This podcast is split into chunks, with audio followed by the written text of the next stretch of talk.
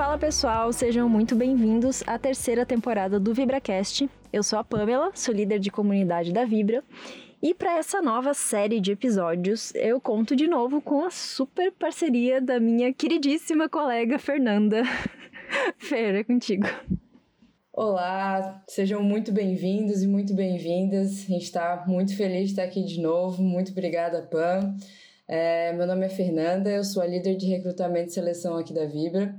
Eu também sou psicóloga e a gente está aqui em mais uma temporada do VibraCast, dessa vez num formato um pouquinho diferente. Vamos contar aí com alguns convidados e para esse primeiro momento vou deixar a Pan apresentar para a gente como que vai funcionar. Bom, a gente produz esse podcast para profissionais de TI, então nada mais justo do que trazer vocês para falarem um pouquinho com a gente também. Então, para essa nova série de episódios, a gente convidou um desenvolvedor, uma gestora e um designer para conversar com a gente e falar um pouquinho sobre como é a vida de um profissional de TI. Para essa primeira conversa, a gente trouxe o Gino, é, que é profissional da Vibra. Gino, você pode se apresentar para a gente? Meu nome é Gino Carlo, eu sou mineiro de Juiz de Fora. Hoje eu moro aqui em Tatuí, interior de São Paulo, pertinho de Sorocaba. Me formei em São Paulo, me mudei muito jovem para São Paulo, me formei, trabalhei durante muito tempo lá. Sou casado com uma piracicabana, tenho dois filhos, um mineiro e um piracicabano e hoje atuo como consultor na área de tecnologia. Já trilhei vários cargos nessa área, né? E me considero hoje um programador ainda. Muito bom, Gino. Muito obrigada por aceitar o nosso convite. O nosso intuito é saber um pouco mais sobre a vida de quem é desenvolvedor. Então, assim, pra gente começar, que tu contasse pra gente um pouquinho como que tu entrou no mercado de TI é, e como que foi esse início para ti. Bom, gente, é um prazer. Aquilo que a gente puder fazer para ajudar, a gente está sempre disposto para isso. É, eu comecei há muito tempo atrás, na verdade, com essa coisa de tecnologia, quando eu fiz escola técnica numa escola, escola técnica federal lá em Minas. Eu sou de Minas é, foi é, dada oportunidade para nós, que éramos da escola técnica, em participar de um concurso para aprender a programar em Fortran, Fortran 4. Para quem não sabe, é a linguagem que foi escrita o, o programa que levou o homem à Lua. Né? E naquela época era uma coisa do outro mundo, né? A gente achava aquilo uma coisa muito legal. E eu fiz, passei, fiz é, esse curso de programação dessa escola técnica, eu fui fazer estágio numa multinacional e trabalhei é, um, quase que nove anos nessa empresa. Eu era administrador de empresas, eu cheguei a ter um crescimento profissional.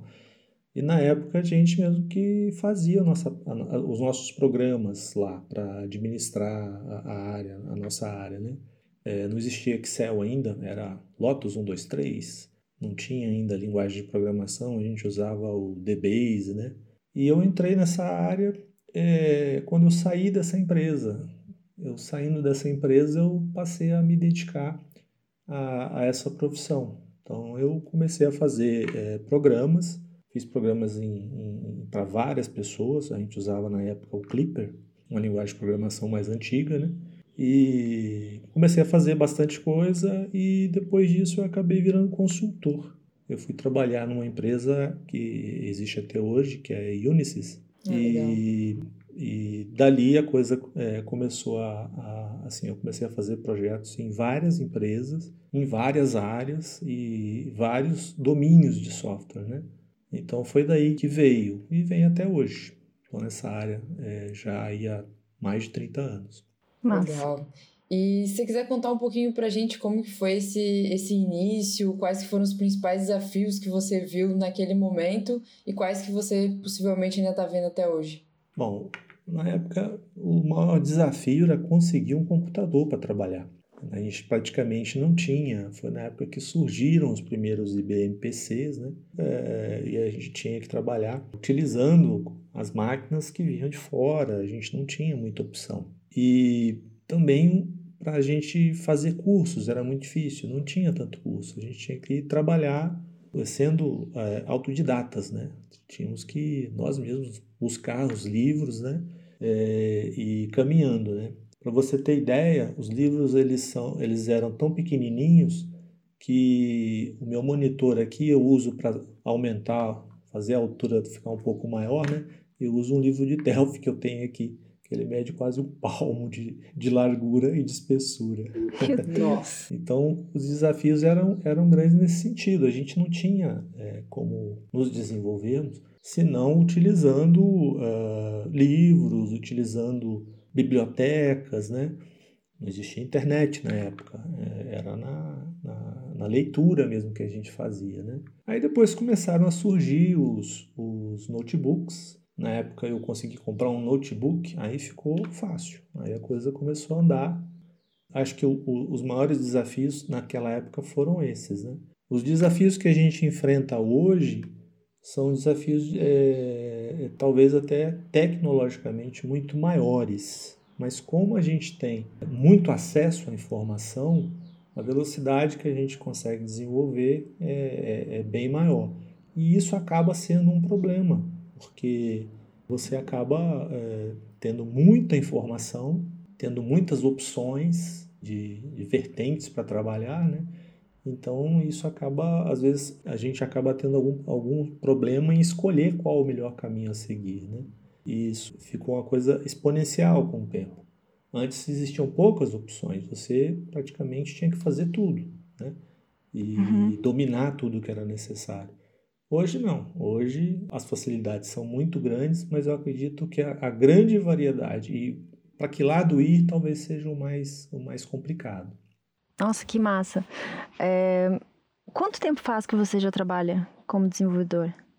Como desenvolvedor, especificamente, talvez é, 30 é, anos. Nossa! É, então assim, foram várias tecnologias, elas foram evolu evoluindo, né? E também a, o hardware foi evoluindo, então a gente passou a ter mais complexidade uhum. e, e, ao mesmo tempo mais facilidade. Quando eu comecei, por exemplo, os computadores tinham 640k de memória.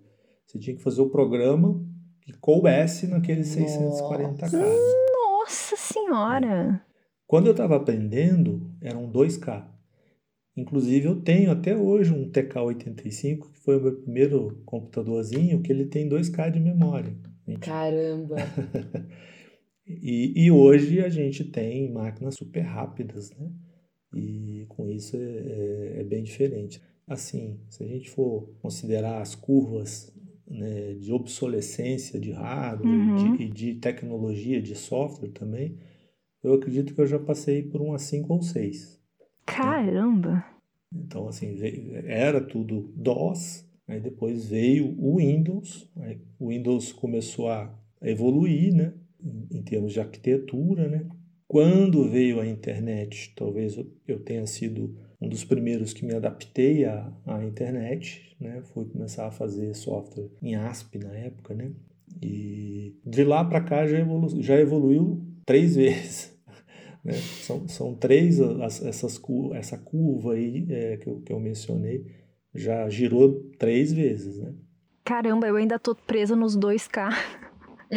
Meu Deus, eu acho que eu não consigo nem imaginar isso. Se a gente pensa, sei lá, hoje numa foto, uma foto simples que tu tira com o celular. Uhum, de baixa resolução, uhum. ainda é muito maior que isso. Não, é, é, muito maior do que isso. Assim, claro que falar em memória não é assim tão simples, mas é que pra gente conseguir imaginar, nossa, é muito é. pouco. Como programar com tão pouco? Vocês já ouviram falar em no joguinho chamado Space Invaders? Uhum. Uhum. Então, eu me meti a fazer um, um Space Invader em Basic, né? Uhum. Moleque ainda. E para quem não sabe, o Space Invader é um joguinho que tem um canhãozinho embaixo, que você vai dando tiro para cima, e em cima tem vários aliens, né, que estão lá se mexendo. Né? Como só tinha 2K, o meu Space Invader tinha um canhão que dava um tiro e só tinha um invader para acertar. Então, o cara tinha que ser bom no jogo, tinha que ser bom de tiro. Se passasse por essa prova, ele era especialista no game. Isso exemplifica o que era a tecnologia naquela época. Nossa. A gente tinha Muito limitações. Bom. É lógico que você tinha como fazer overlays, que você, o programa ele, ele era maior, E à medida que se acessava uma parte do programa, ele, ele descarregava uma parte, carregava a outra. Então, assim, a complexidade era muito grande, né? Mas ainda assim tinha um limite, né? É. Hoje, com esses frameworks que a gente tem aí, para mim é, um, é o céu. Eu sou mais para low coder do que qualquer outra coisa. Eu não gosto de ficar programando demais. Hoje eu já quero assim escrever poucas linhas e obter resultado, né? E é como está hoje. Então hoje é, é uhum. é muito mais tranquilo. As tecnologias que tem disponíveis hoje facilitam um bocado nesse sentido, né? Mas como você mesmo comentou, à medida que antigamente era muito difícil acessar o conhecimento e tinha que ir buscar várias, várias maneiras diferentes, não tinham tutoriais e trilhas e vídeos como a gente tem hoje. Hoje tem informação até demais, né? Uhum. Então, você que já tem tanto tempo de mercado, qual, qual dica que você daria uma sugestão para quem está começando agora, para quem está começando a estudar, entrando no mercado, qual que você acha que seria um, um bom direcionamento ali? Então, é, eu estou vivenciando isso em casa. Meu filho está fazendo engenharia da computação. Nossa. E, Nossa. e ele não sabe. Ele me pergunta o que, que eu faço, para que, que você acha tal. O que eu estou sugerindo a ele, mas é sentar uma hora e ver como é a tecnologia e entender o que, que é ser front-end, o que, que é ser fazer back-end, o que é fazer infra, o que é ser um DevOps, o que é ser um DBA, né? É procurar entender exatamente o que é isso, né? Uhum. Isso eu vivenciei muito porque eu não tinha falado para vocês. Eu sou professor, estou parado, mas eu tá, dou aula em Fatex, dava aula na Fatec aqui. Legal. E era a pergunta que os alunos faziam: para onde seguir, né? E eu sempre procurei fazer um, algumas interações com eles e mostrar essas várias nuances da tecnologia. Escolher uma delas, aquela que, que seja bom para começar, e já sabendo que uma só não basta. Começa com um back-end, depois vai para front-end, se torna um full stack. É, daqui a pouco né, a coisa vai evoluindo e tudo mais. Né? Uhum. Mas é, isso para começar. O que é muito importante, eu acho, ter muita, é, muita é, paciência né, com, os, com os stakeholders e procurar entender o que é o negócio para o qual você está desenvolvendo o software. Esse talvez seja o grande diferencial. O, uhum. que, o que me fez um diferencial no início, quando eu falei para vocês que eu virei de administrador de empresas para programador, na verdade, para consultor, né, era o fato de ter trabalhado em multinacional durante nove anos ou dez anos e conhecer muito contabilidade, conhecer orçamento, e até era uma empresa americana já, que é o padrão que a gente utiliza hoje praticamente em todas as empresas, né? Então isso também é importante, não adianta só saber programar, a pessoa tem que estar aberta a fazer, assim, é, estudar um pouco sobre o que, que é contabilidade, sobre o que, que é, é gerenciamento de processos internos, para entender como é que faz aquela coisa ali, como é que ela funciona e para que você possa criar para essas empresas. É saber de tudo isso antes e trilhar o caminho que fique mais, é, que, que para a pessoa seja mais fácil para ela absorver é, e, e são vários tijolinhos, tem que ir colocando um tijolinho em cima do outro, aí a coisa vai andando. Nossa, perfeito. Acho que não adianta tu saber programar super bem, mas não sabe as outras coisas todas que envolvem ter o contato com o cliente, mesmo saber se comunicar com o cliente, entender realmente, saber interpretar o que ele precisa. É, se não sabe isso, né, também é, complica muito o trabalho que tu vai desenvolver dali para frente.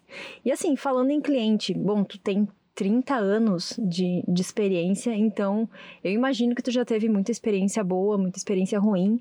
É, queria saber se tu pode compartilhar é, o que mais impactou na tua carreira até hoje. Bom, é, em relação a cliente, eu cheguei à conclusão de que o que é mais importante é a gente aprender a ouvir, né? E a cada interação com o cliente, da maneira que o cliente entenda a pergunta, você sempre está perguntando para ele no que, que você pode ajudar ele, o que, que você pode fazer para melhorar a vida dele, entendeu? É, até quando eu comecei a fazer esse tipo de interação, eu li muito sobre adoção de software, adoção de tecnologia. e o princípio da adoção de tecnologia para que você faça uma coisa que a coisa funcione bem, eu acho que tem muito a ver com a primeiro você fazer e a, o, uma coisa que o, o cliente vai usar e aquilo ali vai simplificar o trabalho dele. Vai ter um, uma coisa que ele vai ter um ganho e que ele vai querer usar, porque vai ficar mais fácil. Se você é, fizer um software que fique mais complicado, não vai colar. Uhum. Então não vai dar certo, não vai ficar bom. Uhum. E principalmente uma coisa que seja é, de fácil utilização, né? de é, fácil implantação, uma coisa que seja simples, uma coisa que não tenha necessidade de é, mexer muito com a infra ou com a, com a estrutura do cliente. Né? Você pode até propor para atender uma, uma coisa em termos de melhoria mas é importante você é, ouvir, fazer uma coisa que seja muito boa para ele, né? E, e, e, que seja uma coisa bastante é, simples, ou, ou, o mais simples possível, né? Nós, da área de tecnologia, é, eu sou assim, faço um meia-culpa, a gente quer fazer também, às vezes, a coisa do nosso jeito. É muito comum o profissional de TI falar, não, é assim que tem que ser, isso é, é um tiro no pé. É importante fazer o que, o que a pessoa espera de você. Mas é, tentar colocar essa sua, essa coisa pessoal sua dessa maneira, de uma maneira que torne aquilo uma coisa interessante para quem está, entre aspas, comprando, né? Uhum. Pegando o gancho no que a gente falou anteriormente, né? Eu lembrei, eu sempre conto essa história, quando eu falei sobre, com, com tudo aquilo que a gente vivencia, e a gente aprendeu um pouco sobre o negócio, né? Quando me perguntam se eu, é, o, que, o que, que eu já fiz, eu costumo falar que eu já fiz sistemas que administram o que está em cima da terra e o que está abaixo da terra. Porque eu já trabalhei, já fiz um projeto na Lopes, consultoria de imóveis, que é uma imobiliária. É da terra para cima, né? E já fiz um sistema da, de uma administradora de cemitério, que é a Guanabara. Então a gente administrava o que ficava abaixo da terra. Meu Deus. Caramba! Então, assim, eu, é, lógico, é uma brincadeira, mas é uma verdade.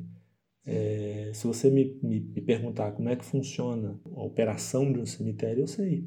Então, é importante entender como funciona é, o negócio para o qual você está fazendo né, o, o software. Né? E a gente fez e ficou super legal, viu? Bacana. Esse ponto de entender o negócio é muito importante, né? E como como você mesmo destacou, e a gente vê, a gente consegue ver isso no dia a dia, né? O desenvolvedor, a pessoa que trabalha com tecnologia, tem que gostar de aprender. Tem que estar disponível a, a aprender, porque tem que saber um pouquinho de tudo, acaba, né? Você precisa, como você falou ali, de, de saber dos stakeholders. Então, você tem que entender de cada uma dessas partes interessadas o que, que elas querem, o que, que elas esperam, conseguir alinhar toda essa expectativa no fim tem que saber falar muito com máquina, mas também tem que saber falar muito com pessoas também para conseguir fazer esse equilíbrio e conseguir fazer uma boa entrega, né?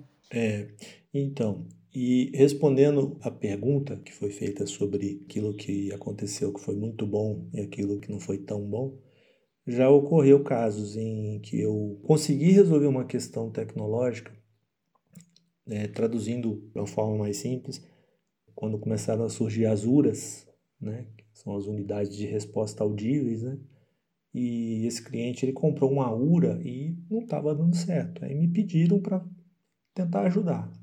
Eu fiz um programa em Visual Basic que interagia com o modem e ele trabalhava e fazia um, um, a, o atendimento da, da, das ligações. Você ligava um ramal no, no, no, computador, né? E ficou jóia, ficou muito bom, funcionou, né? eu fui afastado do projeto. Ué. Porque tinha, assim, tinha um problema é, político nessa história. Hum. Então, muitas vezes, a gente fazendo a coisa certa, as coisas não dão muito certo uh, pra gente. E isso foi o que impactou né, de forma negativa. Eu, assim, era muito novo. Hoje, assim, eu perguntaria para mim mesmo se valeria a pena fazer e confrontar. É uma coisa que já estava lá estabelecida, né? Uhum. O outro lado, o lado positivo. Hoje eu, eu cuido de uma empresa que é um, é um grande fundo. Eu tenho ligações já há 10 a 12 anos com essa empresa. É um fundo e uma securitizadora. é, de recebíveis, tá? É, um, é um, quase um banco. Uhum. E é o motivo pelo qual eu vim para Tatuí. Eu vim para desenvolver o software dessa empresa. E esse software, ele é o so eu costumo brincar que ele é o software neto. Antes dele, eu desenvolvi um outro software para uma empresa lá em Minas. Era mais ou menos a mesma coisa, mas numa tecnologia um pouco anterior. E antes disso, tinha o sistema Pi, que é um sistema que eu fiz para uma pequena empresa, que foi a primeira empresa de fomento mercantil que operou via web e foi pioneira, né? É, foi essa primeira que me trouxe para essa segunda e que me trouxe para essa terceira, né? Então hoje eu tenho uma, uma grande especialização nessa área de, de recebíveis, de é, é meio que uma parte da área bancária, né? onde você tem aí é, é, vários fundos e várias empresas, né?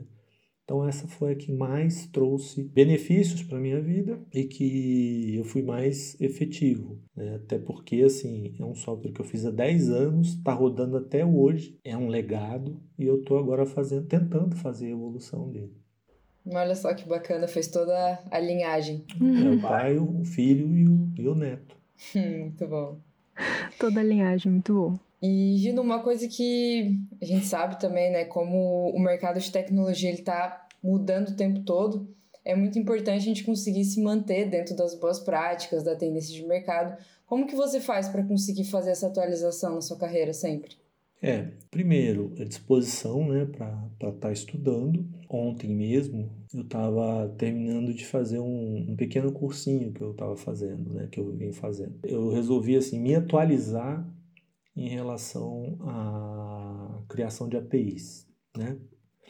Aí eu fiz a mesma API em PHP, Laravel, fiz a mesma API em Node e ontem acabei de fazer a mesma API em Java. Então, é, é importante, talvez, a gente se antecipar uhum. e imaginar assim, o que, que vai vir na, na, vida profissional da gente, a gente se preparar para isso, né? Se preparar e evoluir para isso, né? Talvez seja bem, bem difícil você achar uma pessoa na minha idade que, que tem essa, essa, essa coisa de programação, essa coisa de ser programador, né?